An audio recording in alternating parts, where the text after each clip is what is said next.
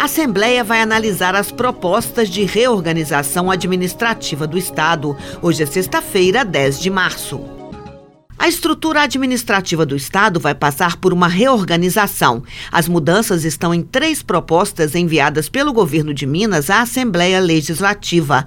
As matérias agora serão analisadas pelos deputados.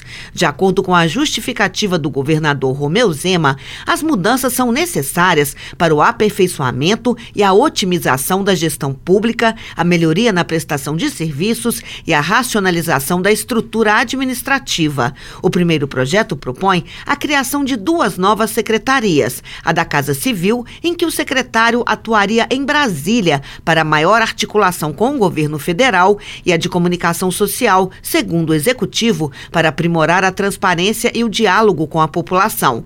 Com a mudança, a estrutura administrativa do governo passará de 13 para 15 pastas. O segundo projeto traz a extinção da FUCAM, Fundação Caio Martins, com a incorporação das escolas agrícolas de todo o estado pela Secretaria Estadual de Educação. Segundo o governo, com a transferência das competências da FUCAM, todas as escolas serão mantidas e o serviço vai ser aprimorado. A terceira mensagem do governador pede o desarquivamento de uma PEC proposta de emenda à Constituição que transfere o Detran da Polícia Civil para a Secretaria de Planejamento e Gestão. Para o líder do governo, deputado Gustavo Valadares, do PMN, quem ganha com essa mudança é o cidadão. Quanto menor o número de servidores, servidores da Polícia Civil dentro de escritórios e quanto maior o número nas ruas, melhor para a segurança pública do Estado, melhor para a prestação de serviço aos cidadãos uma boa prestação de serviço nas mais diversas áreas, seja no Detran, com ele não mais sob gestão da Polícia Civil, seja na Polícia Civil com mais pessoas, com mais policiais nas ruas. Já a oposição promete muito cuidado na análise das matérias, como explica o líder da minoria, deputado doutor Jean Freire, do PT. O que a gente fica com muito medo, com muito receio, é de estar acomodando pessoas. Acomodar em um cargo alguém que não foi eleito para o Senado